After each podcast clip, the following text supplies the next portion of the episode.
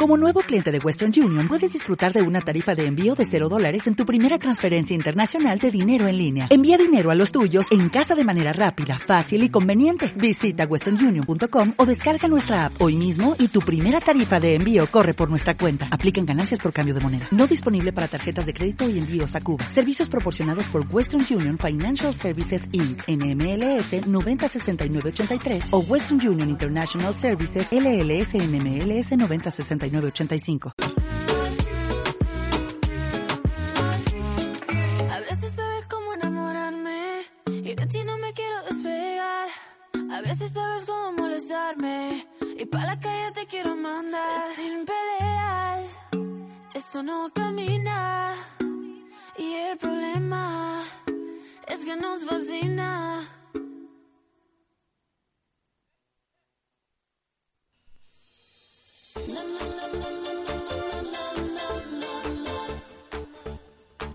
No pierdas esta sintonía. Estás en Radio Insular de Lanzarote, 96.7 en frecuencia modulada.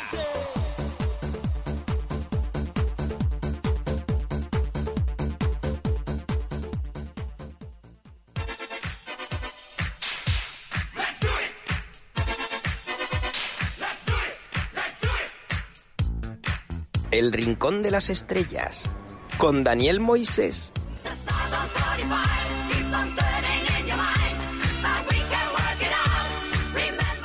Muy buenos días y muy buenos días y muy buenos días. Bueno, aunque la verdad es que vamos a ver, hoy hace un poquito de viento, no es que haya muy, muy buenos días, pero bueno, muy buenos días a todos y a todas. Y bienvenidos y bienvenidas un viernes más aquí al Rincón de las Estrellas en Radio Insular de Lanzarote. Les saluda como cada viernes Daniel Moisés, siendo qué hora es, compañero Carmelo, son las 11 y 37 de la mañana. Ya el reloj que tengo enfrente está bien, menos mal. Al- Alguien lo ha cambiado muy bien, muchas gracias. Hoy un viernes muy especial aquí en nuestra isla de Lanzarote para todos y todas aquellas que vivan fuera eh, de nuestra isla, pues que sepan que una semana con mucho calor, para los que vivimos dentro y las que vivimos dentro, pues eh, ya lo hemos sabido, lo hemos comprobado y parece que se acerca incluso más calor, así que si les gusta la playa ya saben qué es lo mejor que pueden hacer. La verdad es que hoy un viernes muy especial, hace dos viernes teníamos con nosotros a Víctor Lemes, no pudo estar con nosotros por un imprevisto que le surgió, pero hoy estará con nosotros ya que mañana actuará en el bar La Púa de Arrecife. Ese cantautor y a la vez monologuista y a la vez cómico que con su música hace humor estará con nosotros en unos segunditos y luego tendremos un debate muy especial sobre algún tema que yo creo que cada día está más candente en la sociedad dado que cada vez que avanzan las generaciones pues parece que hay una pérdida de educación así que nuestro tema de hoy será ¿se ha perdido la educación? Así que en todo ello, en los adultos, en los niños, en las niñas, debatiremos sobre ello eh, después de la entrevista con Víctor Lemes. Así que empezamos el día con una canción que ha salido hoy mismo de la cantante Aitana y que ya está en número uno. Nada sale mal. Así suena en la voz de Aitana. Hoy te propongo que seas mío, pero no sé por cuánto tiempo. Yo la verdad no he decidido si es para siempre, para un momento. Sin saber qué va a pasar, un paso más hay que dar. Hacerle caso al presentimiento y así dejarnos llevar. Y si jugamos bien, nada sale mal, solo tienes que arriesgar.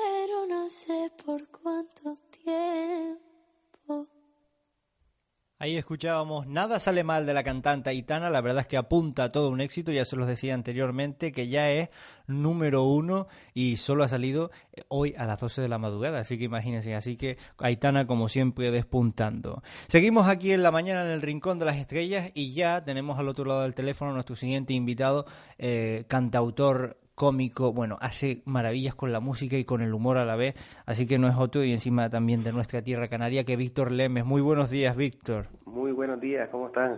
Pues aquí con mucho calor, que imagino que, Sí, que en todas las islas estamos un poquito igual. hoy también hace calor por aquí, sí, por en Canarias.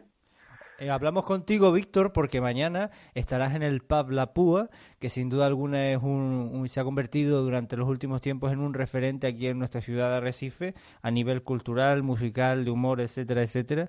Y la verdad es que mañana estarás a, partir de las diez y media eh, con entrada con entrada a 10 euros que incluye mojito, que las entradas están a la venta desde hace desde hace ya bastante. Y la verdad es que ¿Qué, ¿Qué se va a encontrar la gente cuando va a ver a Víctor Lemes mañana? Hombre, se va a encont- a encontrar con alguien que va ahí con muchas ganas porque hace mucho que no actúo ahí en Lanzarote en, en solitario y también con alguien que está recién salido de una gripe. Estoy saliendo de la gripe, pero bueno, mañana ya estaré en plena forma.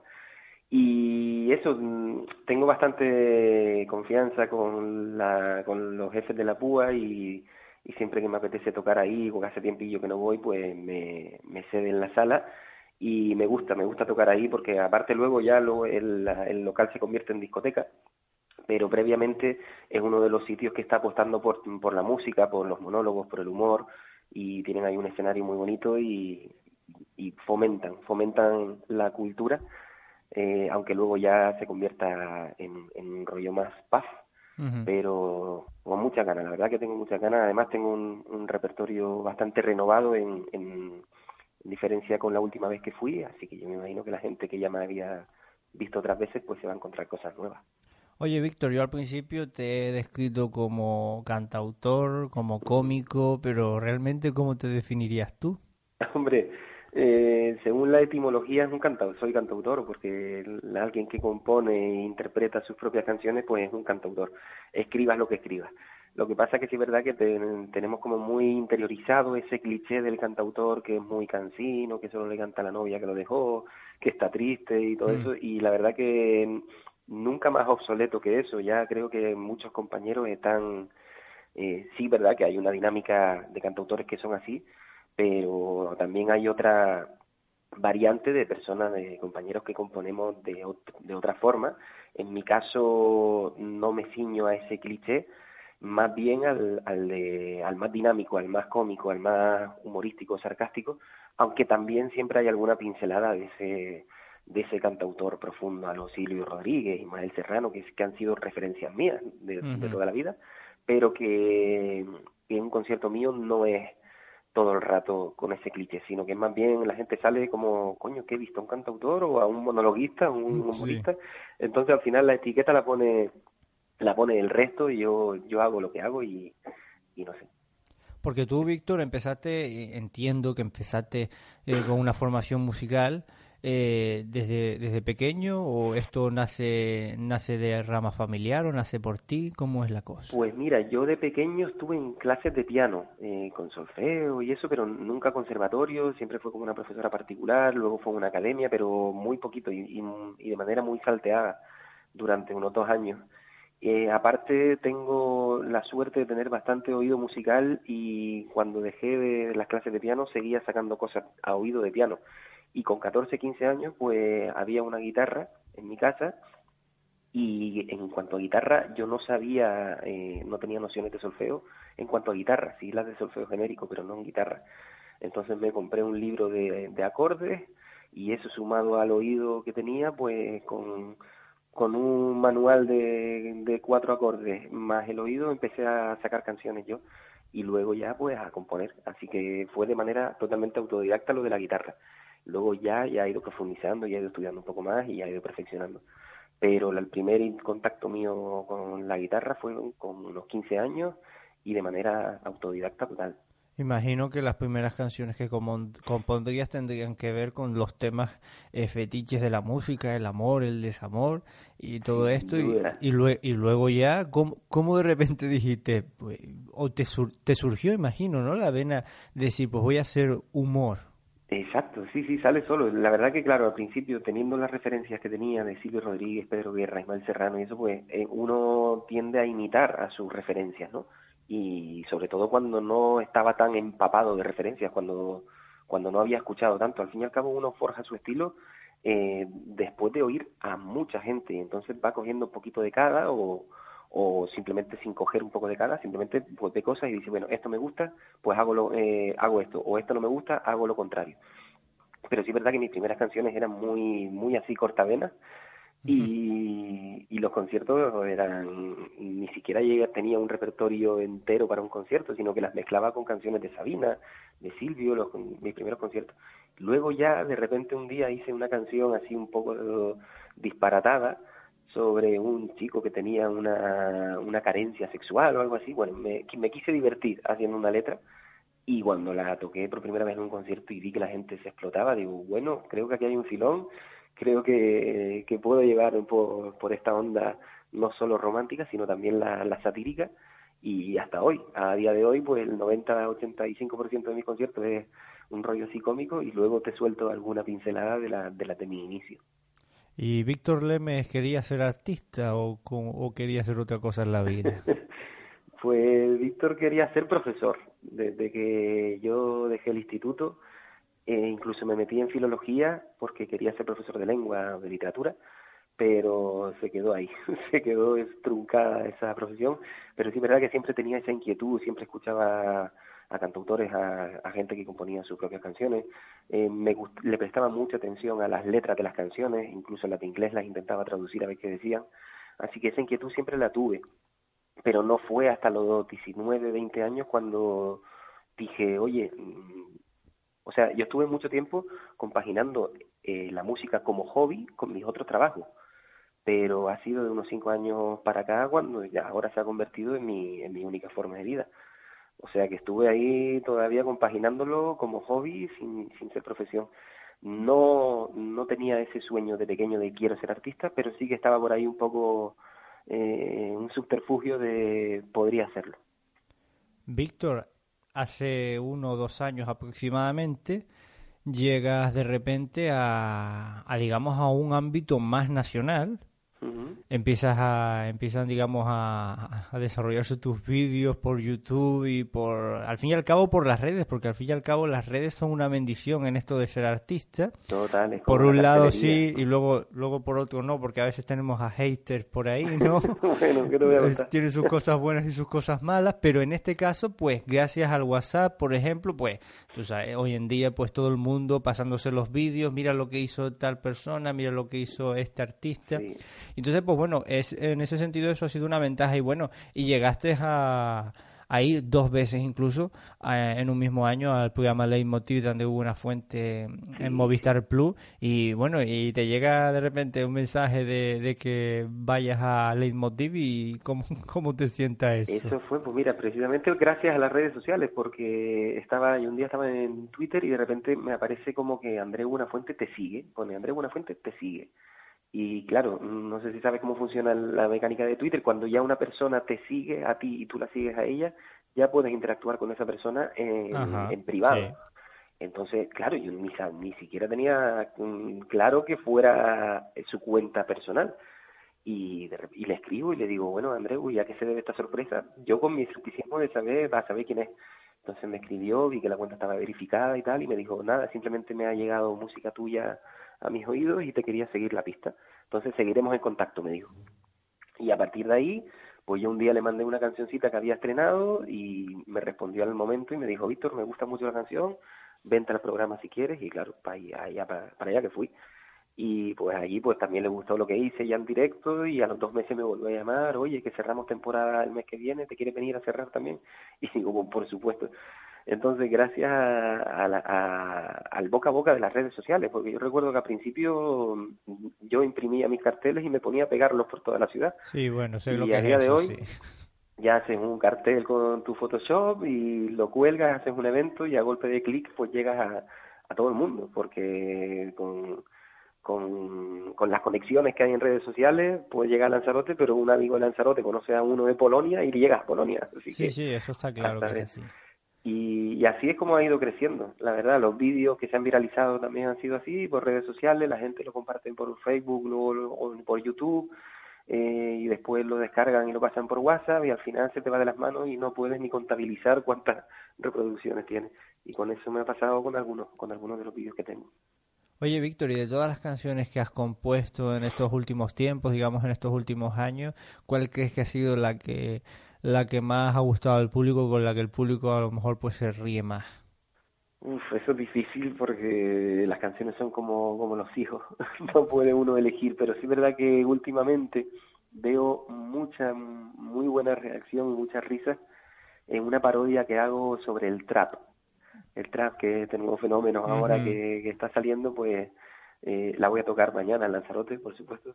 Eh, me convierto en un, en un cantante de trap, eh, pero voy explicando el por qué compongo así y el por qué canto así. No voy a hacer spoilers, pero la canción funciona mucho y la gente no se lo espera además porque me transformo, ¿sabes? Me pongo como mi gorrita, mi gafas eh, y me cambié, cambio totalmente de actitud, de la actitud del cantautor que teníamos en la canción anterior.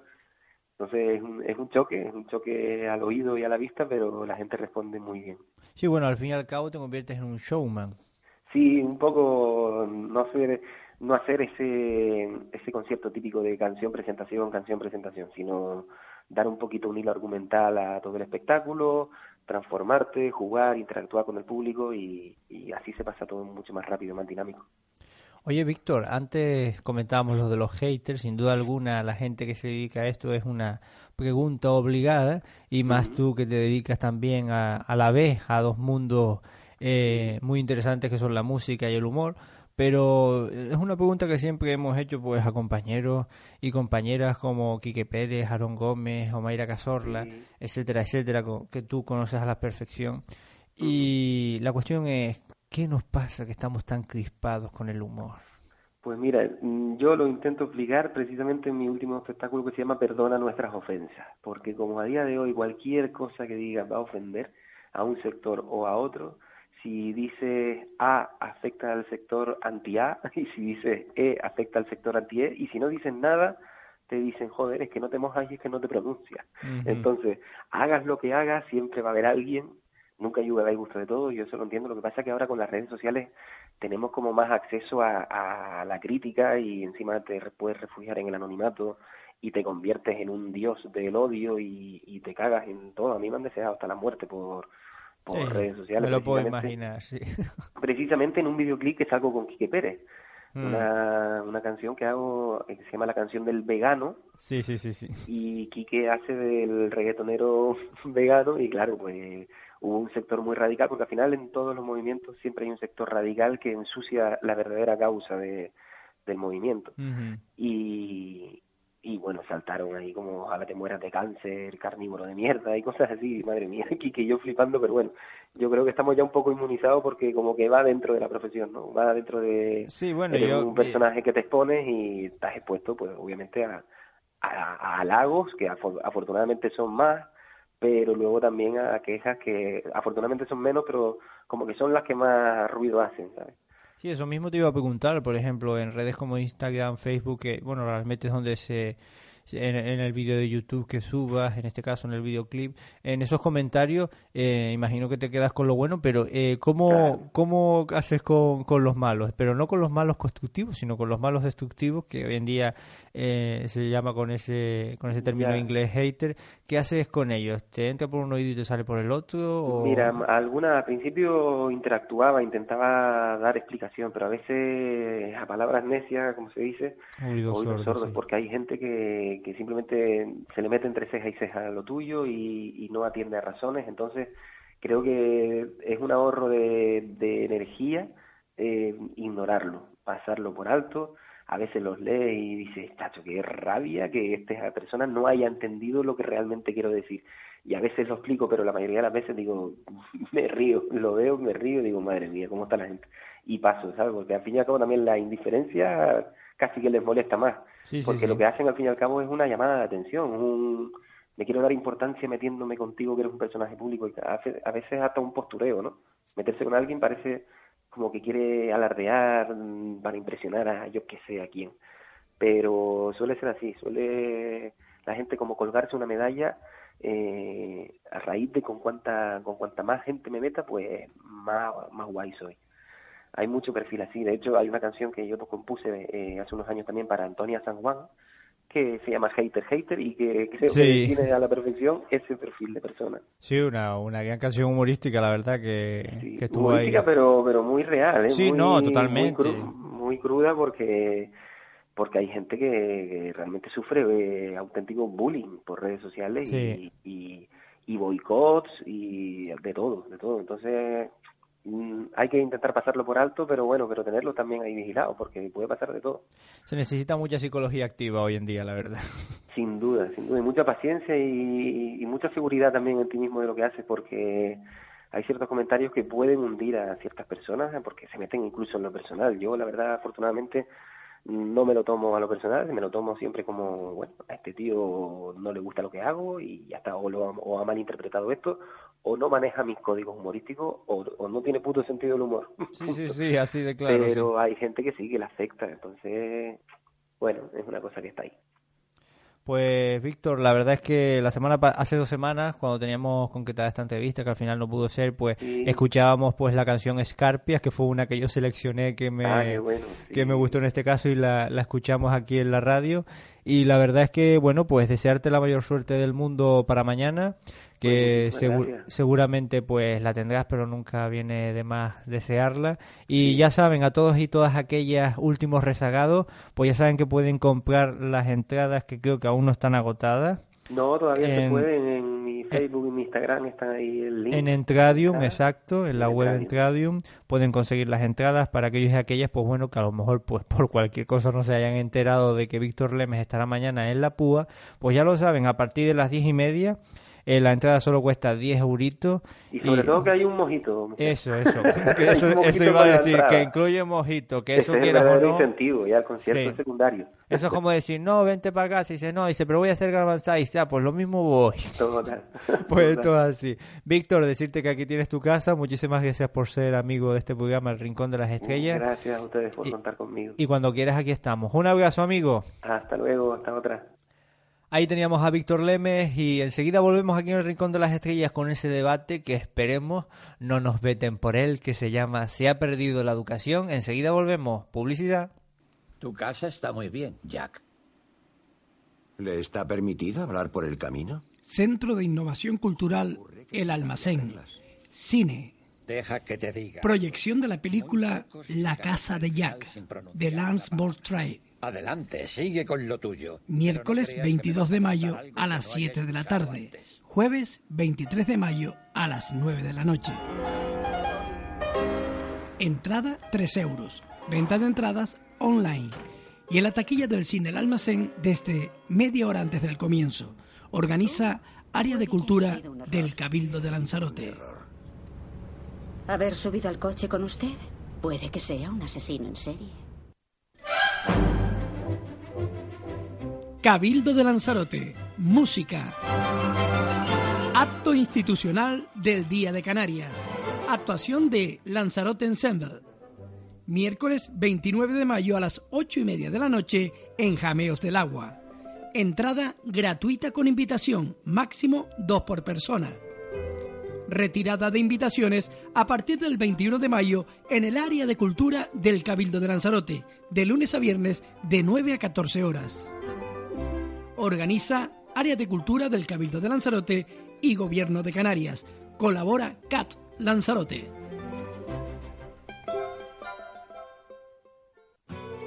Tenemos que observar y aprender de las energías de la vida. César Manrique. Siéntete parte del paisaje en cada paso que das. Comprueba el esfuerzo realizado por campesinos y camellos. Hazte cómplice de un espacio único en el mundo. Admira el valor de una viticultura heroica. Únete a los guardianes del territorio. Lanzarote Wine Run 2019, 15 y 16 de junio. UGA, Cabildo de Lanzarote.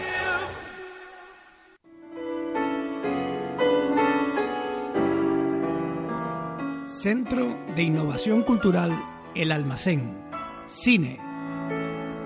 Ciclo La Muestra. Presenta Oscuro y Lucientes.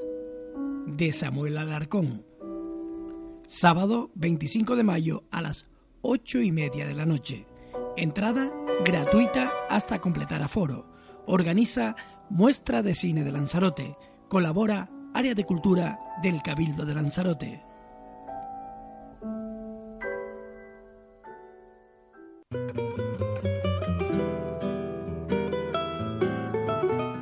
La Concejalía de Festejos del Ayuntamiento de Aría comunica que se encuentra abierto el plazo de inscripción para participar en el concurso de carros y carretas en la Romería San Juan 2019.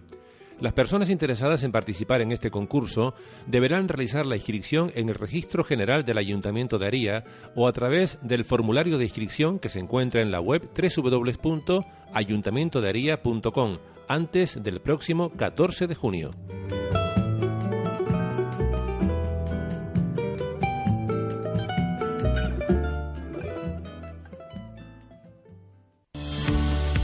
Se acerca la gran prueba triatlética anual de la isla de Lanzarote. Sábado 25 de mayo, Ironman Lanzarote 2019. ¿Quieres gozar de la prueba desde dentro? Hazte voluntario. Entra en Ironman Lanzarote 2019 e inscríbete. Puedes elegir los segmentos de ciclismo o maratón. Puedes elegir el lugar donde ejercer y el horario. Inscríbete y hazte voluntario. Ironman Lanzarote 2019.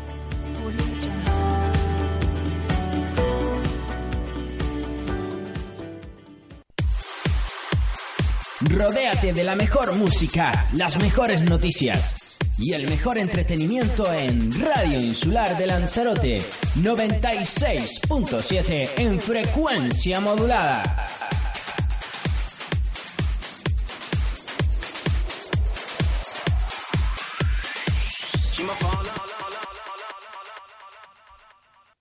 Dos y tres de la mañana, ya casi rozando los cuatro minutos eh, de las 12 y seguimos aquí en Radio Insular con el Rincón de las Estrellas y ya a punto de comenzar el debate, ya tenemos a nuestros colaboradores y colaboradoras con nosotros y nosotras. La verdad es que escuchaba ahora el anuncio del Ironman, que es el 25 de mayo, y la verdad que bueno, es que la palabra Ironman últimamente causa mucho dolor.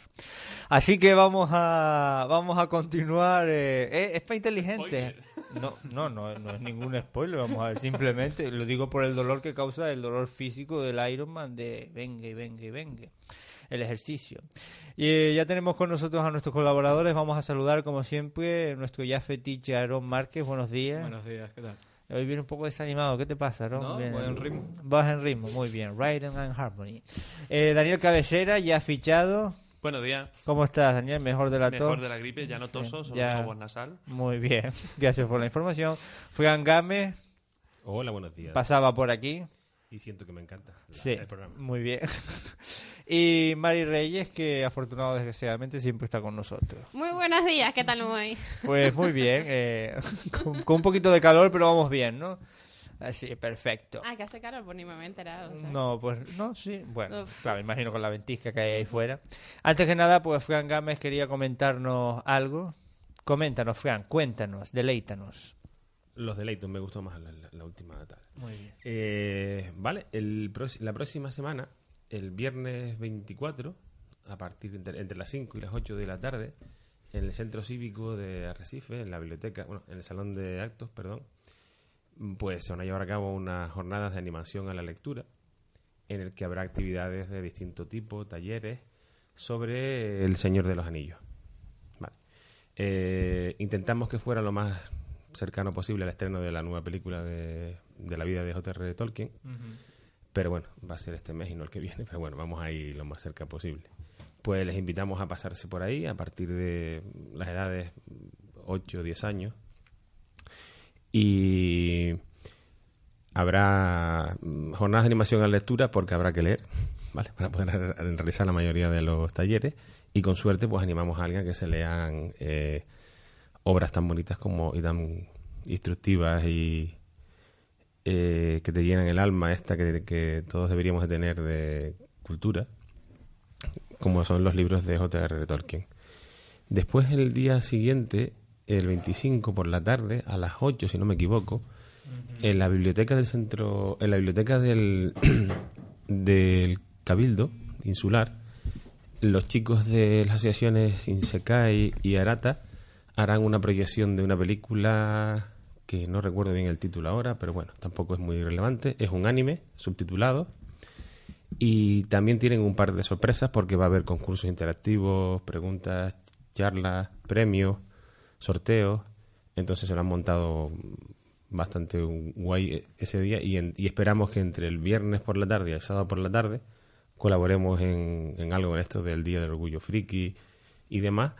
Y intentaremos ir lo may- la mayor cantidad posible al desplazamiento que vas a hacer con el programa el, el día 24 por la mañana a la Casa de la, de, de la Juventud. Algo y si me se ocurre algo por el camino pues lo hacemos allí por la mañana también que tampoco pasa nada Sí, es verdad, recordarles que el viernes 24 nuestro programa se desplaza en directo a la Casa de la Juventud de Arrecife, a su salón de actos, de once y media a doce y media, esperamos, si nos enralamos un poquito más, pero, pero sí, ahí estaremos para celebrar el Día del Orgullo Friki, que es el 25 de mayo, el sábado, pero claro, como no tenemos programa el sábado, pues lo haremos el 24 de mayo, así que están invitados e invitadas, pero bueno, ya les iré adelantando todos los temas, pero tendremos actuaciones en directo y tendremos muchas cosas interesantes y la verdad es que pinta muy muy bien, una gran celebración para un gran día. Que alguien sabría decirme, bueno, es una falta de respeto, pero bueno, ¿por qué se celebra el Día del Orgullo Friki el 25 de mayo? Cabecera, buscando. deja Wikipedia. San Google apareció de repente entre nosotros está levitando aquí Nadie sabe en serio. No, a mí no me mires, ¿sabes? Marque. Nació el personaje Skywalker o algo así. Marque, por favor. Ya empezamos. Por ahí van los ya tiros. empezamos. A, El 25 de mayo de 1977 se estrenó Star Wars. A ver, casi, no sé. Y por eso se celebra ese día, porque es como, digamos, el máximo icono de, de la cultura nerd, de la cultura friki. Y entonces, pues, pues por eso se celebra cada 25 de mayo. Así que, queridos amigos y amigas, un dato más para vuestras vidas. 25 de mayo estreno en Estados Unidos, ¿vale? En Estados Unidos, En. España se Siempre estrenó... se olvidan de. Star Trek, tío. Que era antes y todo, nunca... Normal. Sí, pero el máximo exponente. Sí, pero la verdad es que el, la- el- digamos que el máximo exponente o quien más, a quien más fan, fan reunía era ese día del 25 de mayo y tal. Y luego, posteriormente, pues las, las demás, los demás movimientos friki, entre comillas, fueron adquiriendo el día como suyo y, y terminó lo Sí, que es hoy. yo que- creo que ese día pues un poco nació también eh, ese movimiento Mm. dentro de todos esos corazones. Bueno, vamos a lo que nos cierne hoy, que en este caso es un tema que comentábamos eh, entre bambalinas, digamos, antes de entrar en directo, eh, que el tema de hoy, el título que le hemos puesto es Se ha perdido la educación, pero no nos referimos, bueno, nos referimos a la educación en general, eh, desde cederle el asiento a un anciano o a una anciana en la guagua, eso está clarísimo, guagua para el que no sepa es un autobús, medio de transporte público donde van cerca de 30 personas como máximo, depende de la ciudad. Depende del chofer también. Sí, porque si es la, si es la guagua pequeñita, la lanzadera. Si no sé lanzadera no creo no que sé si cargan de- 30 personas. ¿eh? Y para darle más datos sobre el transporte público, es esa Muchas guagua gracias. grande verde que pasa por Sí. Recife de vez en cuando, que nosotros decimos, ah, mira, hay un transporte público. Pues, Sí, exacto. Ah, pero mira que llegó a su tiempo. Sí. Ah, mira. Esa que por los pueblos pasa cada dos o tres horas. Efectivamente, Exacto, exacto, efectivamente. Con otro color. A ver. Siempre evitando la crítica social, pero qué más. Claro, no hay manera. Eh, realmente nos enfocamos realmente en un tema de que el mundo hoy en día, bueno, lleva globalizado muchos años, pero claro, todo está muy abierto y sobre todo a los niños y a las niñas. Entonces es inevitable que un niño sepa una palabrota, es inevitable que una niña vea ciertas cosas muchas veces porque muchas veces los padres lo quieren evitar, las madres lo quieren evitar, pero eh, ese mundo está ahí. Hay un colegio, hay un instituto, hay una calle, hay un, hay un mundo ahí fuera. Entonces, ¿cómo gestionamos eso? Porque hay un internet, ¿vale? Porque, bueno, aunque también a veces no hay que echarle muchas veces siempre la culpa a internet, porque muchas veces la gente, eh, esto está en YouTube, esto está en Facebook, en Instagram, ¿dónde has visto eso? ¡Ah! Entonces, pues, Belcebú. Entonces, claro, pues la gente que un poquito que va destinado a eso. Pero realmente la pregunta es, ¿cómo podemos gestionar todo esto ustedes que son padres y madres? Aquí creo que es el único padre, Fran. Es Game, sí. es Eso, Game. la pregunta era para mí directamente. Lo Sí, hiciste con, directamente con delicadeza. Vale. Tú como padre. Te voy a contestar como padre. Mm. Como padre friki, además. Chan, chan.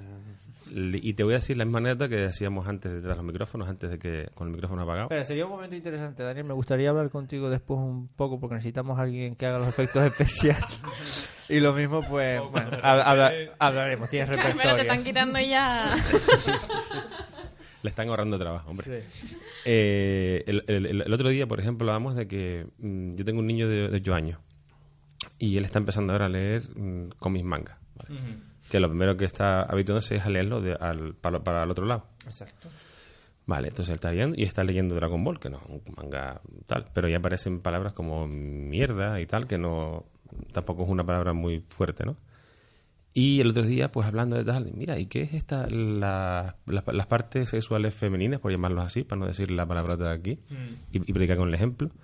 Y yo le dije, eso se llama chichi. Porque si le dices otra cosa, igual se va, o una palabra vagina, pues se va a complicar más decir, ¿qué me estás contando? Eso no es muy difícil de tal. Vale, cuando empezó a leer los cómics, pues mm, Chichi es el nombre de la mujer de Son Goku. Entonces, cuando vio Chichi, me miró diciendo, "Mm, aquí falla algo, o esto está mal escrito, o tú me dijiste lo que no era, macho. Entonces, eso es un conflicto con el que todavía tengo que, li- que lidiar y ya les- les explicaré un poquito cómo va el tema. Pero ese tipo de palabras nosotros las intentamos normalizar y simplemente le decimos, pues no nos complicamos de- demasiado en casa. Decirle, esa palabrota no se, no se dice, pero es que tú la dijiste, yo soy mayor, la puedo decir. Claro. Entonces es un recurso y tú, bueno, pues ya seré mayor, la podré decir. Exacto. Él sabe que no, no la dice porque no la puede decir porque es un niño menor y le falta respeto. Y si los mayores falta respeto, o sea, tú haz lo que te diga, no lo que yo haga. Eso La teoría del cura de toda la vida. ya, ya está, no me, no, no me da. Entonces, por ese lado yo no me lo complico y yo creo que es la forma mejor forma de hacerlo. Mira, sí, yo lo hago porque soy mayor y yo sé, yo soy responsable de lo que digo. Tú eres pequeño y haz lo que yo te digo de momento. A, a tu tiempo te explicaré por qué sí y por qué no. Me interesa mucho la opinión en este caso del pedagogo entre nosotros, Aaron. Pues mm, con la globalización, como dices tú, ¿no? Han llegado a todo tipo y los menores eh, están expuestos a un montón de tipos de información y sobresaturación de todo, ¿no? Pero creo que algunas veces no comprendemos porque está la típica frase que dice, no, nosotros en el pasado no hacíamos eso. Y creo que algunas veces no, no, mm, no vemos que simplemente son diferentes y la educación no es que esté peor, que sí, en cierto sentido, porque hay menos, menos inversión en el ámbito educativo, eh, esas personas que han tenido, han tenido esa educación dentro de la educación formal ya van mal, mal no, eh, la educación eh, tiene sus carencias, por lo tanto esos ahora pueden ser padres. Por lo tanto, eso es una reproducción cultural, en cierto sentido. Pero el tema es que son diferentes. Con la crisis económica ya tenemos un sistema educativo muy malo, con poca inversión, en los tiempos de Zapatero, en tiempos de bonanza. Después hubo un recorte. ¿Qué ocurre? Que las clases más o menos medias, humildes, se fraccionan más. Se diluyó lo que era la clase media y las clases bajas se fraccionó más. ¿Y qué ocurre? Que si se fracciona más, ese tipo de, de ide- ideas, ética y moral, va a ser diferente y claro, la persona que a lo mejor nosotros nacimos en Natal dice, ya, es que los niños ahora dicen palabrotas, tal, no sé qué, y no tenemos comprensión. Pero es porque ellos, al fraccionar tanto las clases más humildes y las medias, provoca que mm, las finalidades, por ejemplo, de una persona de, de un barrio como el Cable, como un barrio de, Ar- de Argana, posiblemente vaya a ser diferente y vayan a chocar. Pero eso no quiere decir que uno sea mejor o peor. Simplemente es que, Por eso no, no comprendemos muchas veces. Dicen, no, es que estos niños solo quieren reggaetón, que bueno, realmente a todos les gusta, o tienen esas finalidades, pero es porque las características socioeconómicas y culturales que tienen ellos allí, en ese tal, es muy distinta a las otras. Entonces, un ejemplo claro, que yo creo que es lo que puede resumir todo, es el Conservatorio de Música de Lanzarote. El Conservatorio de Música de Lanzarote está al lado de Titerroy, al lado de Valterra, al lado de Altavista y, más súper al lado de La Vega y Titerroy, sobre todo. Sin embargo, el alumnado que hay en el conservatorio, la mayoría, son de, eh, de coles tipo eh, La Virgen de los Volcanes, Internacional, y tú dices, "Mm, ¿y la gente de Titerroy no hay aquí? ¿Qué es lo que ocurre? Sin embargo, la gente de Titerroy y, por ejemplo, Valterra están muy asociados a, a las murgas, genial, a, a las y tú dices, coño, pero tienes al conservatorio, que es una vía, un instrumento que puede ser de formación también, ¿no? Tienes el conservatorio, pero no hay alumnos. ¿Qué es lo que pasa? La finalidad de una de personas, a lo mejor, no todo, pero generalizando, puede ser que el conservatorio no esté dentro. Eh, no, no, y no comprendemos por qué, por qué la gente de Titerroy o de Valterra no tiene como finalidad el conservatorio, por ejemplo. Y en el conservatorio todo es de alta gama, por decirlo de una manera, y demás. ¿Qué es lo que pasa? ¿Por qué la finalidad de una persona de Titerroy, de Argana o de Valterra puede no ser el conservatorio? El conservatorio está metido allí. ¿Qué es lo que pasa? Lo dejo ahí como pregunta. Sí, me, Adelante, cuelo. compañero. Cólate, cólate. Claro, es que además estás metido en... Yo, yo venía pensando eso ayer precisamente. Hmm. El conservatorio tiene un hándicap extra y es que está asociado siempre a la alta cultura, ¿no? Y ya Sí. entramos en esa diferenciación Exacto. entre la cultura mainstream, la cultura popular y la alta cultura. Y ese hándicap, esa estigmatización, es muy difícil de quitar y no sé qué esfuerzos se están haciendo por parte de los entes que lo gestionan y de la gente para, para quitarlo. Y luego además que el conservatorio es una figura muy estructurada, muy encorsetado, por lo menos lo era cuando yo iba en su momento, y, y de- y bastante difícil de hacerla atractiva a, a colectivos y, y sobre todo a pequeñajos. Pero yo creo que el tema de la, de la educación y, y siguiendo por donde tú ibas, estamos hablando de que ahora mismo estamos en una sociedad muchísimo más compleja de la que estábamos hace 40 Mm. años. Estamos hablando de que ahora mismo nuestros jóvenes, eh, nuestros niños, pues yo ya no soy joven por desgracia, eh, es- se encuentran en un ámbito nat- nativo como es el Internet, los móviles y demás, lo cual también conlleva una cultura y una educación. Mm. Educación que los mayores no tenemos, algunos mayores no tienen y sobre todo mucho más mayores y que no son capaces de apreciar. Y luego hay que sumarle a eh, a que toda esta, digamos, esta malcrianza o a todo esto, los niños malcriados y las niñas malcriadas vienen de, también de cuando eh, ambos padres, ambos progenitores empezaron a ir a, a trabajar. Ambos estaban trabajando, por lo cual tenían mucho menos tiempo para estar con el niño, porque tú mencionabas la educación. Sin embargo, eh, el socializador primario, donde primero tiene que recibir toda esa información, tiene que ser en la casa. Mm. O sea, la escuela está para enseñar y para formar. La educación te la dan en tu casa, Mm. o se supone, en tu casa y en tu entorno. Obviamente, si tenemos figuras paternas que pasan mucho menos tiempo porque tienen que trabajar para darle todos esos caprichos a los niños, es mucho más complejo. Y yo creo que realmente de ahí es de donde viene el Pero problema. también las finalidades. en Y sí. la nueva generación, y termino, y es lo que decía Frank, y además eh, yo creo que es cuando ya se ha dado cuenta todo el mundo de, oye, algo estamos haciendo mal, para empezar no hay que darle todo lo que piden, porque es un, gra- un grave error. Mm. Y sobre todo, menos dar y más tiempo estar con ellos, que es lo que a mí me gusta de lo que, del enfoque que le estaba dando Frank. Yo creo que es la única forma de revertir toda esa nueva educación y toda esa nueva Mm. ética y nueva moral en el mundo actual. ¿no? Claro, es que nosotros trabajamos con juegos de mesa y sabemos la importancia de pasar tiempo con los niños y tiempo educándolos también. La Esto- cosa es esa. Yo no soy madre, no sé si en un futuro a lo mejor lo seré, pero yo sé que el tiempo es lo que más valo- valoran al fin y al cabo y de ahí la educación que se le puede dar a cualquier niño. Mm, también partimos del- de, la, de la premisa de que cada generación tiene su hándicap. Yo vengo de un, de un seno familiar de que, en el que la educación, la educación tanto la académica como la educación tal, pues no brillaba por su ausencia. O sea, mi familia, cuando yo, allá en el 93 o 91, por ahí, los 90, empecé a mirar juegos de rol o empecé a leer libros que no eran los que me mandaban en el cole, me decían, Me ¿qué estás, de haciendo. ¿qué estás haciendo con tu vida, tirando tu vida ahí en plan tal? Eso no te va a aportar nada. ¿Vale? Y yo ahora pues, perfectamente les podría decir, pues mira, lo que me aportó. ¿Vale? Entonces, eh, cada generación tiene explícita un, un hándicap. En aquella época, pues veníamos de la posguerra, pues estábamos pues, lo que había. O sea, estábamos acostumbrados a hacer lo que nos dejaban hacer porque teníamos miedo de hacer otra, otras cosas y hemos hablado en otras ocasiones. Pero el tema, el Y tema ahora, rol y los temas están muy estigmatizados. como todo lo que es nuevo y no se conoce y y y no está dentro de lo socialmente o lo políticamente correcto. Mm. Y luego la nueva generación, pues tiene, por hablar de esta, tiene otro hándicap que es el que comentaba él. Pues además de la fragmentación que tenemos por el, por el sistema educativo, por lo económico, eh, por la inmigración, porque tenemos muchos muchas culturas distintas que entran y empiezan a, chocar, que ya de por sí, aunque vengan e- educados, chocan porque son dis- claro. distintas. Son distintos y valores. Efectivamente, Mm. son valores distintos. O sea, ellos viven en una latitud completamente distinta a la nuestra y allí pues la vida es de otra forma y, y tienen que se han desarrollado una, de una forma, su camino cultural ha sido distinto. Después también, o sea, yo creo que la solución más bien está en eso, es en, el momento en el que empezamos a madurar y nos damos cuenta de qué es lo que tenemos que hacer para que nuestros menores se mm, vayan por el camino más, más beneficioso, más adecuado para ellos y para la sociedad, es despertar la curiosidad en ellos. Vale, intentar despertar la curiosidad, que es lo que realmente, yo lo digo por, por, por mi caso en concreto, me pongo yo por no poner otro a otra persona. A mí lo que me, lo que me, porque yo de mi familia soy la oveja negra entre comillas. Bienvenido al club. Efectivamente, entonces yo tenía esa curiosidad, me despertó la, la curiosidad y es lo que me hizo ir por otros ca- caminos. Entonces, despertar, intentar alimentar y despertar la curiosidad en Pero eso los es un fallo. Eh, No, el tuyo.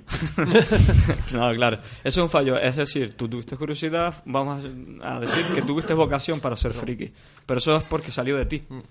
El problema claro, claro, radica claro. es que tenemos, mm, todo tiene un montón de relaciones, ¿no? Tenemos, como tú dices, la, donde recibimos la primera educación, lógicamente, de nuestros padres. Algunas veces se nos olvida que creen que la educación formal, la de los coles, es quien tiene que educar. Y que las Mm, finalidades de, de muchos padres es meter en el cole, después actividades por la tarde y tal, y no, no le dan esa parte de afectiva y de formación a- al niño. El tema es, tú has tenido vocación para ser friki. El problema es que tenemos un sistema educativo muy con muchas carencias, en el que se basa en la memorización y no en la creatividad ni en la crítica. Entonces, si tú no haces algo crítico, no, no vas a fomentar la curiosidad del, chini- del, del chinijo, nunca me he dicho, ¿no? ¿Qué tenemos? ¿Qué hacen el magisterio? Magisterio es una carrera muy mala, en, tal y como se desarrolla, por ejemplo, en Canarias, cuando tendría que ser una carrera prioritaria. Entonces, si ya tenemos los problemas de, de un sistema educativo que memoriza y que tú llegas a magisterio, a no ser que tú tengas vocación como friki, pues vocación por magisterio, vas a buscar más creatividad, más proyectos creativos y culturales.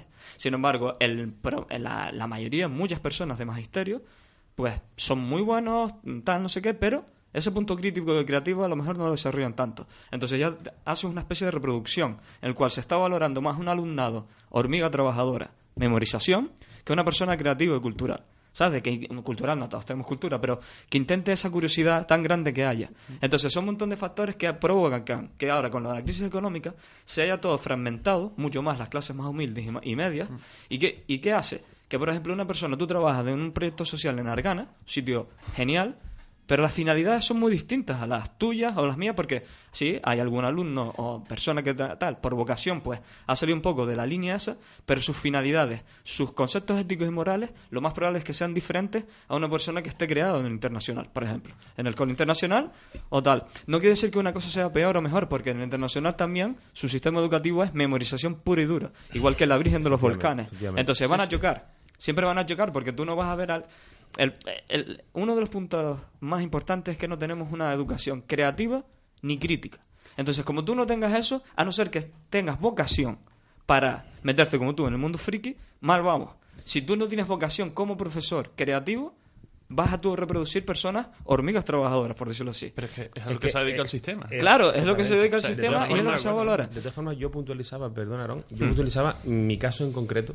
Sí, claro, claro, Pero quería, lo pero lo que quería, a claro, general. yo Mm. no, o sea, la idea es despertar la, la, la, la curiosidad en general, o sea, que Mm. porque yo antes de elegirlo de friki, yo me metí en todo, yo me metí en deporte, me metí en artes ma- marciales, me metí en, en- en Curiosidad, música. curiosidad. Curiosidad, entonces, cuando vi algo que me gustó, que era mi vocación, me dediqué a eso. Entonces, Ujú. lo que hay que despertar es su curiosidad, su aspecto crítico, como tú dices, para que ellos encuentren su vocación, porque todos tenemos vo- vocación, Claro, todos. sí. Entonces, no es una cosa que unos tengan y otros no. Todos tenemos vocación.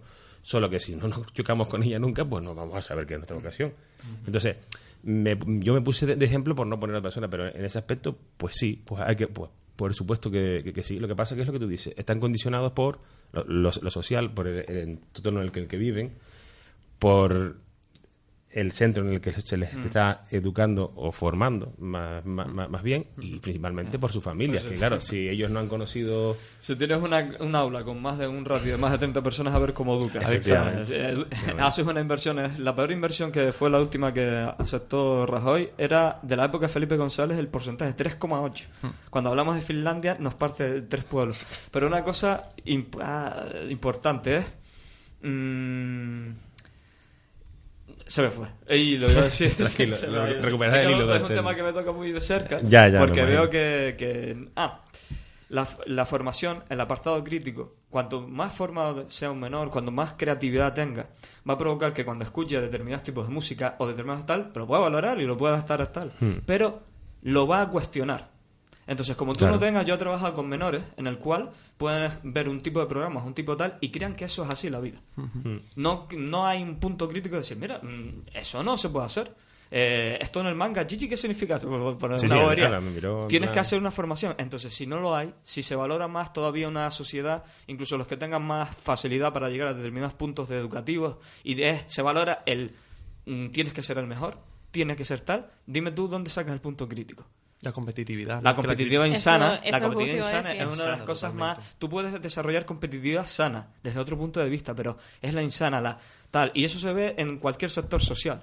Entonces, No, sí, claro. Pero eso Claro, también ¿cuál es el influye, también influye los padres en ese Claro, aspecto. claro, pero si tenemos unos padres que tienen esa formación y los padres que se ven influenciados, parece que ahora todo, o, o la apunta, el ejemplo del conservatorio, que siempre ha ocurrido, pero es importante, tienes al lado el poli, el polideportivo, todos están en fútbol, tienen que ser Leo Messi o Cristiano Ronaldo o, o lo que sea, y sin embargo tienes otro también, como puede ser el, conservatorio, que es lo de menos, que eso no te hace ni mejor ni peor persona, pero es un tipo de formación distinto, ¿no? Ahí que es una variante, una nueva herramienta de creatividad, tal. ¿Por qué no van? Y maravillosa, ¿eh? Y maravillosa. Que, que Exacto. igual antes Que fui, que fui muy duro, pero es que me duele personalmente porque yo he Nah, está vivido súper cerrado el conservatorio. No tiene allí. publicidad. Lo siento por el conservatorio, pero no, no hacen publicidad para decir apúntate al conservatorio. Pero es que no, tiene les hace falta publicidad, porque se supone que si tú vas al conservatorio es porque quieres aprender música. Luego te No, vas que tener- y chocas con hay una un pared porque súper- hay muchísimas cosas que, que Hay un proyecto chocan. muy bueno que ya ha llegado a Gran Canaria, que lo lleva José Brito en, en Gran Canaria, que es eh, los barrios orquestados. Lo están haciendo en Argana y demás. sí. Que ya lo hacen la hostia que lo desarrollaron en Las Palmas, en el cual por lo menos ya llega la música, como puede ser un violín, violonchelo. Yo conozco a la chica que da clase de violonchelo. Por lo menos ya llega a esa parte y que puede generar curiosidad o una persona con, como en tu caso de friki, dice, ay, quiero ser violonchelista o quiero ser violinista. Porque esa información... toca de cerca, ¿no? no les había llegado si es por el Conservatorio de Música de Lanzarote que se paga con dinero público y no lo presenta por ningún lado. Tú me dirás, a ver cómo. Claro, Pero- decir tiene más propaganda tú- el San José Obrero de balonmano. Genial, gran Que tú me equipo. dirás la publicidad que tiene muchísimas cosas que se hacen aquí en Lanzarote. Sí, sí, que ya me dirás la publicidad que hace. Primero partimos con ese hándicap y después que, que tú tienes toda razón. O sea, apuntar al niño para que sea el nuevo Leo Messi y tal, porque yo, perdónenme con los españoles, pero no tengo ni idea de fútbol ni me interesa. eh, Pau Gasol. Pau Gasol de baloncesto. Eh, esa publicidad viene implícita en todos lados. O sea, en el propio centro los compañeros dicen, vamos a apuntar Pero, al eh, fútbol, ¿qué tal? En cambio, Claro, el conservatorio no hace... No tiene Estamos metiendo de la a música por porque- eh, por porque- meter, sí, sí, eso no, es un pero, ejemplo, ¿no? pero es un ejemplo muy, muy bueno. Sí, pero puede ser ajedrez. Efectivamente, Sí, al ajedrez. exactamente. Pero es que no debería de tener una, no, no, deber- no debería de ser necesario tener una publicidad tan, tan agresiva en ese aspecto. Mm. Lo que deberíamos es, como educadores, como padres, me, me refiero a educadores, es simplemente decir, no apuntar al niño en 40.000 cosas por la tarde porque no lo quiere tener en mi casa. No, apuntarlo en cosas distintas hasta que le encuentre lo, lo que le gusta. Claro. Eso es lo que deberíamos Y si el- hacer. y escuchar al Tendríamos niño. A, a informarnos de las opciones que hay. Y escuchar al niño porque muchas veces la cosa que le apunta pues no le gusta. Y al menos decir, pues mira, pues si no te gusta esto, pues te apuntamos en otra cosa. Entonces, eso le enseña al niño, en- desde el punto, estoy hablando desde el punto de vista desde el padre, que es lo que he dicho hasta ahora, ¿vale? Yo al mío le digo, ¿quieres a qué? Vamos a probar, vamos a tal. A ver qué es lo que el tío, tal. Entonces, si él, si él ve que desde pequeño, en mi casa o en su seno familiar, la gente va probando a ver qué tal, cuando llegue al restaurante y le pongan un plato, lo va a decir, es que este no me gusta. Pero tiene que estar mierda, más- dame otro. A ver, siempre comparamos Finlandia, Noruega y demás, que es un contexto muy distinto al nuestro, tienen más pasta, mucho menos población, por lo tanto la educación formal puede estar más tal, pero no puede ser que tú como padre tengas que tú crearte el tema de decir, más, pues lo voy a poner en esto, en esto, en esto, a ver hasta cuándo le gusta. Tú como Estado que vivimos, en el cual estamos pagando un montón de dinero público, esa parte tiene que llegar a ti de manera más fácil. Esas claro, herramientas. claro, sí, no, sencillo. de No puede ser, lo digo, no puede ser por vocación de uno, por, ah, pues como a mí me gusta esto o lo otro, pues a mi hijo lo voy a poner en estas cosas. No puede ser solo por eso, sino que tenemos que tener mm, mayor facilidad de acceso a este tipo de Por tal. supuesto, eso Claro, tenías el conservatorio, también tienes filtros económicos y también lo que estamos hablando, eh, culturales. El económico, ya tienes que pagar pasta con el conservatorio. Al igual que si vamos a la universidad, ahora han subido las tasas a ver quién puede estudiar en la universidad. Estás creando filtros por todos lados. Claro. Tienes los colegios concertados, de las cosas más injustas que hay en, en la Mm. población, en el cual es un privado, pero paga con dinero público. público, sí. Entonces, claro, una persona de un concertado o lo que sea va a chocar más con una persona que se haya criado en un sitio más humilde. El SEO de Argana, que es un intentan trabajar muy bien y demás, que tiene unas condiciones, pues claro, ratios altos, tal, es más difícil. Mm. Pues esas finalidades, esa ética y moral va a tropezar con lo otro. Claro. Entonces, ¿cómo intentas resolver eso? Entonces, una- un niño que diga caca, peo, pijo, lo que sea, Mm. algo agresivo, no es que eh, mm, está siendo mal educado, es que sus finalidades, sus sus sus direcciones que está cogiendo, es sobre todo por el entorno que le está rodeando. Y nosotros cometemos el error de decir, ah, están peor criados, tal, no sé qué. Tiene otras carencias, nosotros tuvimos un montón de carencias. Mm. Éramos muchísimos más machistas, no admitíamos, eh, despreciábamos a la persona que era homosexual, lo que sea, eran muy distintas. Mm. Pues ellos tienen, lo, lo que nos choca es que teniendo más información, más acceso a más cosas, parece que la educación es más lineal. Entonces algo está fallando. Y algunas de las cosas lo hemos dicho ahora. Pero te voy a decir una Lo hemos cosa. tratado en otros pro- pro- programas Hmm. realmente. Yo me he criado con la naturalidad Hmm. De decir, a lo mejor, hombre, me he criado en un entorno en que ese hijo de tal es súper normal de decirlo, ¿sabes? Y esto es así. Y aún así, a día de hoy, yo no suelo decir palabrotas o a veces no, pero depende del día, pero porque ya soy adulta. Ya puedo decirlas. Pero al fin y al cabo, por mucho que el niño escuche eso y ese niño no quiere decirlas, no va a decirlo, ¿sabes? Y por mucho que a lo mejor lo escuche en su casa, lo escuche en el colegio, lo escuche en cualquier lado. Es depende también del tipo de niño, si quiere llamar la atención o no. Porque Sí, eso es otra cosa. Son características tan claras. Y depende también de dónde se haya criado. Yo sé que hay chinijos que a lo mejor por, por su familia, que tienen más eh, recursos o lo que sea, pues son peores educados Tienen carencias. por- No, yo Tienen estoy más haciendo carencias más que- esa parte de, las de tal, pero no, la, he tenido contacto, por decirlo así, de tal, y tienen carencias por todos lados, porque es un niño que incluso los sábados va a inglés por la mañana, o sea, tiene de lunes a sábado, tiene actividades, tiene un montón de carencias, y claro, tú dices, vale, tiene una persona que tenga más dinero y demás, pues la apunta en, to- en todos lados. Tú le hablas de conceptos culturales un poco más frikis, por decirlo así, les despierta un montón de curiosidad porque incomprensiblemente no han tenido acceso a eso. Tú dices, coño, pues si estás mejor situado y demás, ¿qué, ¿por, qué no, ¿por qué tampoco tienes esa finalidad? Mm. Eso quiere decir que el sistema es tan plano el que tenemos que da igual de donde seas, de donde provengas. Va a ser totalmente memorización poco crítica y poco creativa.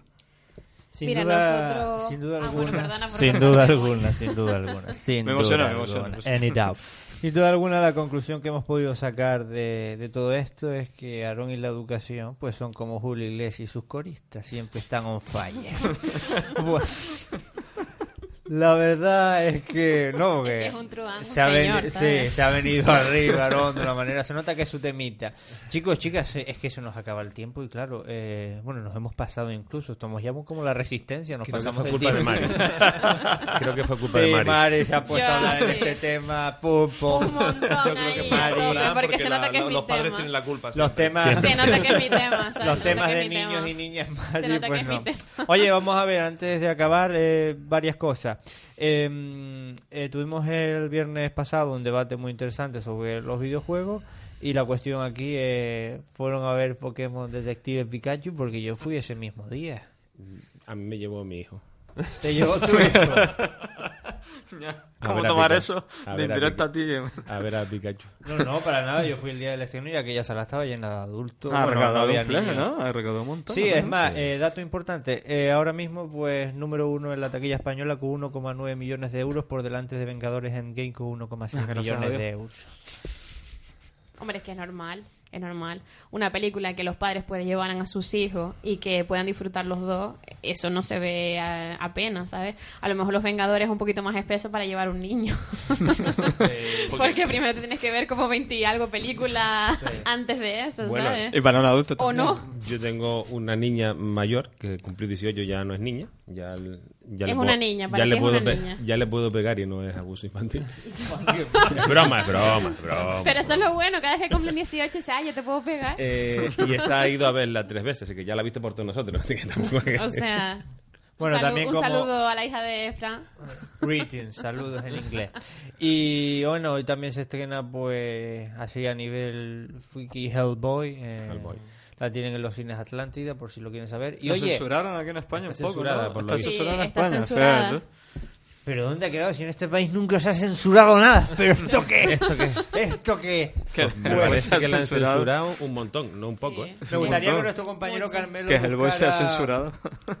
buscara la canción que representará a España mañana en el Festival de Eurovisión para que rápidamente nuestros compañeros y compañeras pues le den un análisis rápido y sobre todo Aarón que seguramente no la ha escuchado y me interesa su opinión muchísimo.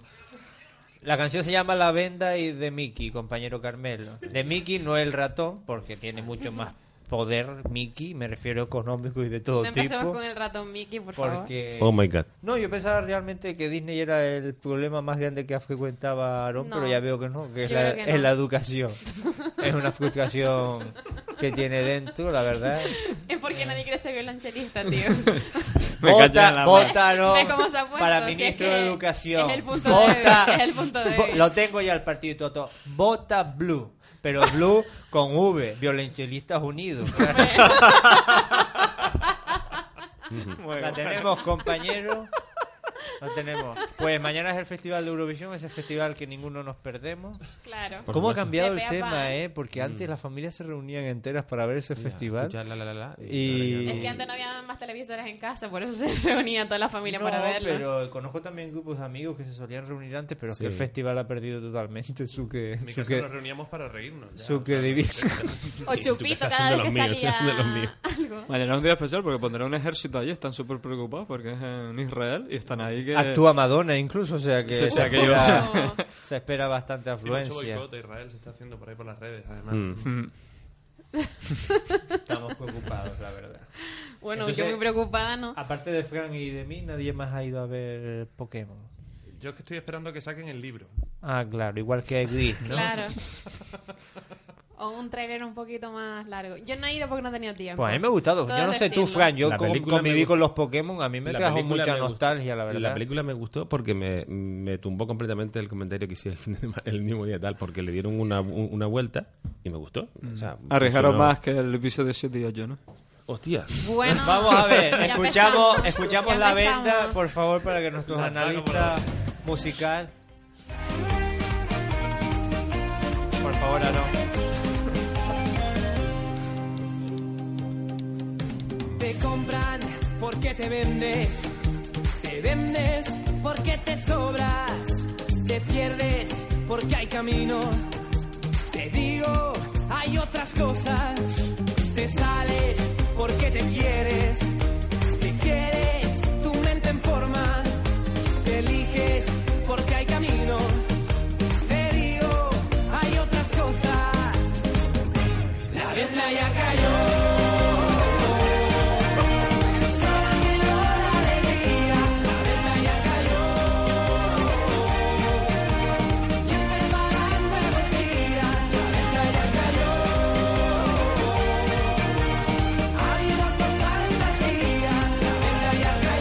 porque nuestro compañero Carmelo, nuestro técnico, sin duda alguna, pues está pidiendo, por favor, una bomba de oxígeno. Tiempo, tiempo. Tiempo, está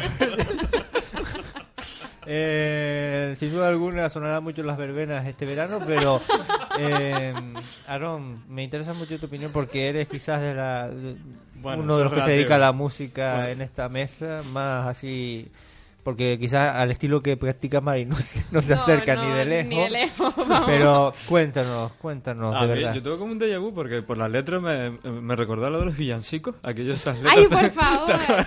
No, a mí la intro me recordaba otra canción, pero no Sí, mismo no me a mí también me vino como de otra canción. A ver, es una canción bailable con la finalidad de eso, con una Es letra. muy de los 2000, ¿eh? Me acuerdo Sí, yo. un o sea, poco- los CDs estos de Caribe Mix. Sí. Caribe es Mix muy 7. así, ¿eh? O sea, Su finalidad es esa. No, no hay que poner gran reparo y tal. Su finalidad es simplemente que sea medio bailable, una letra tipo lo de los villancicos. Hay que. yo te no estás pasando, más. creo yo. yo creo que, a ver. No, pero no es malo, es A decir, ver, es por se ser ha más hecho esa crítica, canción por eso, ¿no? Es por ser más crítica, pero creo que esta canción no la vamos a recordar durante todos los años, ¿sabes?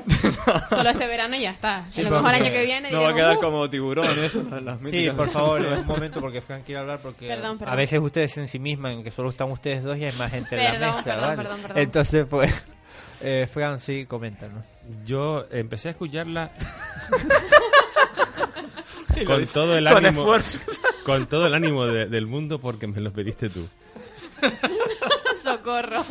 y por respeto a este señor que está trabajando y él es el quien tiene que ponerla eh, no Carmelo, ahora, lo sentimos. ahora en serio ahora en serio o sea la música empieza la canción empieza bien No empieza bien. Sí, empieza bien intentando hacer una especie de, De crítica- de Star De Wars. El odio lleva a la muerte, la muerte lleva, al- o sea, el odio vamos lleva al lado oscuro tal. Y luego Sí. intenta dar, luego intenta dar un, me- luego creo que intenta dar una especie de mensaje en plan, te dejas vender porque tal, digo, no, va bien, una crítica ca- cam- cam- camuflada y tal. Y luego ya se quita la venda y la liamos, o sea, que es en plan, esto no va a rular, macho, cambia el tema y vamos a sacar la música del verano con ritmito. Sí. Así le mi cabecera, que imagino que ya la había escuchado porque desde que pusimos pues empezó a descojonar. Es que la escuché ayer y desde entonces no, no soy la misma persona. Yo creo que, y haciendo un análisis serio, profundo, Sociológico. Lo estás diciendo sin descojonarse, ¿eh? eso tiene mérito. Son muchos años de teatro, Sí. de teatro encima. Eh, creo que es una clara alegoría, y, y estaréis todos de acuerdo conmigo, a la caída del telón de acero. Cuando dice, cuando dice la venda ya cayó, creo que eh, hace una referencia al fin de la época de la Guerra Fría. eh, si el Obvio, autor te oye, ¿sabes? te va a decir, te va a decir, por supuesto que eso, aunque no sé lo que estás hablando, pero por supuesto que es lo que me refiero. Y de hecho creo que también Hace es alusión a Gorbachev Israel. en una de las cosas, ¿no? Yo me, me son- me pareció escuchar no sé qué de la CIA, digo, claro, es que Sí. es en Es que, Israel y es claro. mensaje subliminal Claro, para... Claro, claro. claro. Mira Yo- que he visto cagadas esta semana. Está currado, ¿eh? Está Yo le- currado, el humor es- está currado. Yo le diría a este hombre que tuviera cuidado con lo que dice allí, porque esto allí puede trascender y allí lo puede Sí. entender de otra forma. Sabemos Sí, que los israelíes no se andan con chiquitas. Totalmente, bueno. Además, Israel un- un- ganó en 1978 Eurovisión con Abanivía Boebé. ¿Ustedes se acuerdan de eso? Ah, Pero- sí, sí, Bueno, sí, tú sí. te acuerdas Sí, más yo por me edad. acuerdo, me E acuerdo. incluso tú puedes. No, no, no, no había nacido ¿Sí? ¿No? No había nacido. ¿Y no. esas entradas? Bueno, pues entonces... Eh, Eso no sí era lo fácil. eso No sí era sean lo malos. fácil. Se refiere a la No escupas arriba, no escupas arriba, voy. No, no. No, yo creo que Moy tiene ahí Algún pelazos, día ¿sabes? iré a los conciertos y me dirán entradas y diré, aquí está. Y, entr- y entraré dentro. Me creí que vas a decir, iba a ir a Turquía a ponerme pelo. Bueno, No, pues- para nada. Para nada. Ya te lo habíamos nada. dicho. Yo, lo- yo, lo- yo voy a Turquía a donarlo, no te digo. bueno, señoras y señores, recuerden, el próximo viernes en directo desde la Casa de la Juventud, para nosotros es un programa muy, pero que muy especial, que eh, están invitados todos y todas. Esperamos allí verles. Eh, porque estarán conmigo en la mesa desde que empecemos el programa hasta que acabemos. O sea, que eso no es todos los días, Mari. Estarás contenta con tus ansias de protagonismo. Así Sí, que... gracias. Que hoy he hablado un montón, Así ¿sabes? que les esperamos el próximo viernes, ya saben, mañana Víctor Lemes en la púa para si quieren ir a verlo. Y Mola un montón, yo voy. ¿Vas a ir? Si te veo ah, allí, pues ¿no? lo hemos tenido en el programa antes con nosotros, así que bueno, muy bien. Eh, ya saben que la mentira lleva al odio, el odio lleva al lado oscuro y el lado oscuro a ser Señoras y señores, señoras y señores, Apoya maldi- Blue. malditos haters. Que me quita, que me quita la... Nos vamos con That's Life de Frank Sinatra. Sean felices.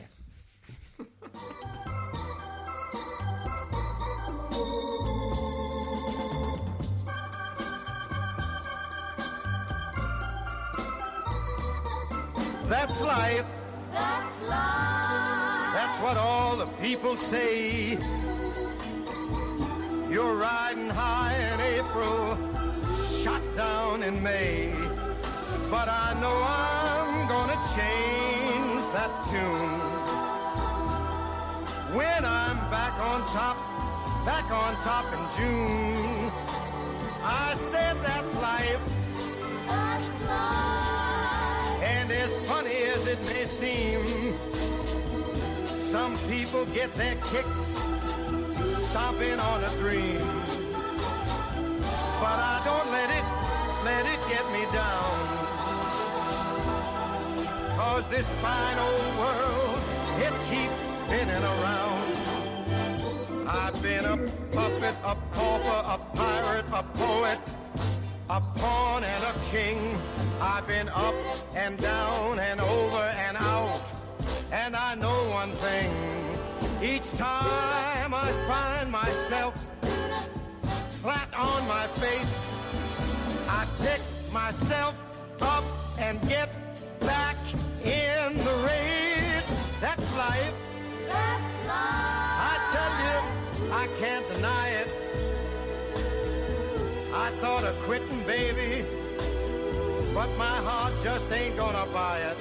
And if I didn't think it was worth one single try, I'd jump right on a big bird and then I'd fly. I've been a puppet, a pauper, a pirate, a poet, a pawn and a king.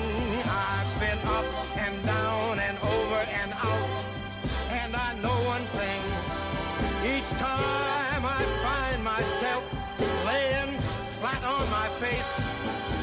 just pick myself up and get back in the race. That's life. That's life. That's life. And I can't deny it. Many times I thought of cutting out, but my heart won't buy it. But if there's nothing shaking come this here July, I'm gonna roll myself up in a big ball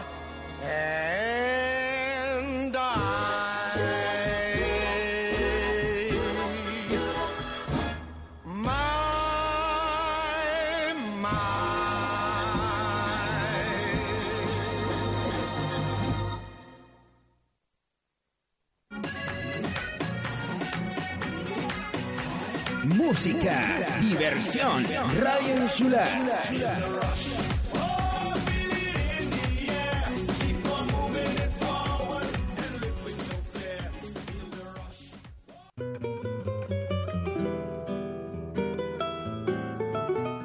La Concejalía de Festejos del Ayuntamiento de Aría comunica que se encuentra